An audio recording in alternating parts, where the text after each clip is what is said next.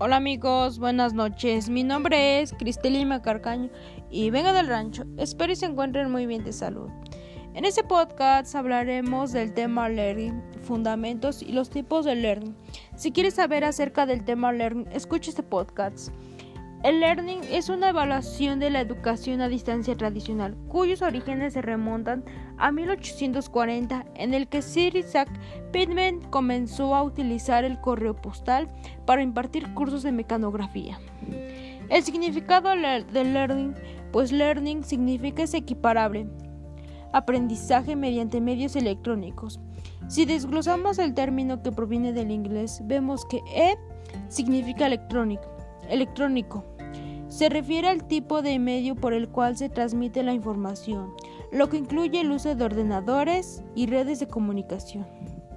E-learning significa aprendizaje. Se refiere al proceso de adquisición de nuevos conocimientos, habilidades y comportamientos. Tipos de learning. De este modo, dependiendo del grado de presencialidad o virtualidad de la acción formativa, podemos distinguir entre learning. Primer tipo, 100% virtual o learning puro. El proceso de enseñanza-aprendizaje se lleva a cabo 100% a través de Internet, desde la admisión o la matriculación de los alumnos hasta la evaluación o seguimiento.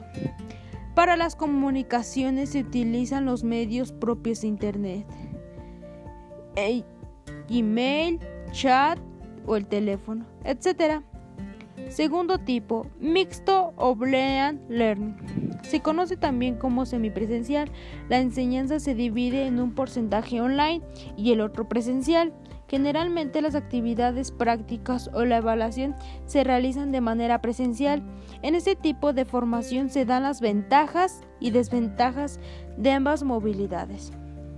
Tercer tipo, de apoyo. Solo se utiliza Internet como apoyo a cursos presenciales tradicionales, como por ejemplo para informar de los programas de la asignatura, actividades de carácter administrativo, etc.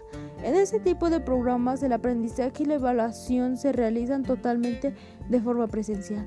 Bueno chicos, hasta aquí llegó el tema de, de learning, sus tipos y el significado que tiene el learning. Bueno amigos, llegamos al final de nuestro podcast. Si te pareció interesante, dale like a nuestra página y síguenos en Instagram como LS Cristel. Y hasta luego amigos, excelente fin de semana, pasen buena noche y nos vemos en nuestro siguiente podcast. Bye.